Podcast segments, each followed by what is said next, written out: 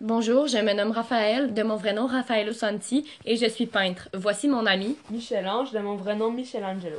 Je suis sculpteur, peintre, architecte et poète. Aujourd'hui, nous allons répondre à la question suivante.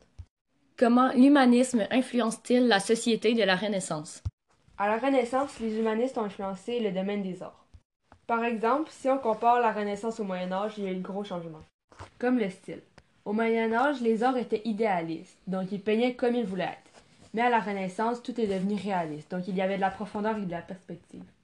Les thèmes allaient aussi changer.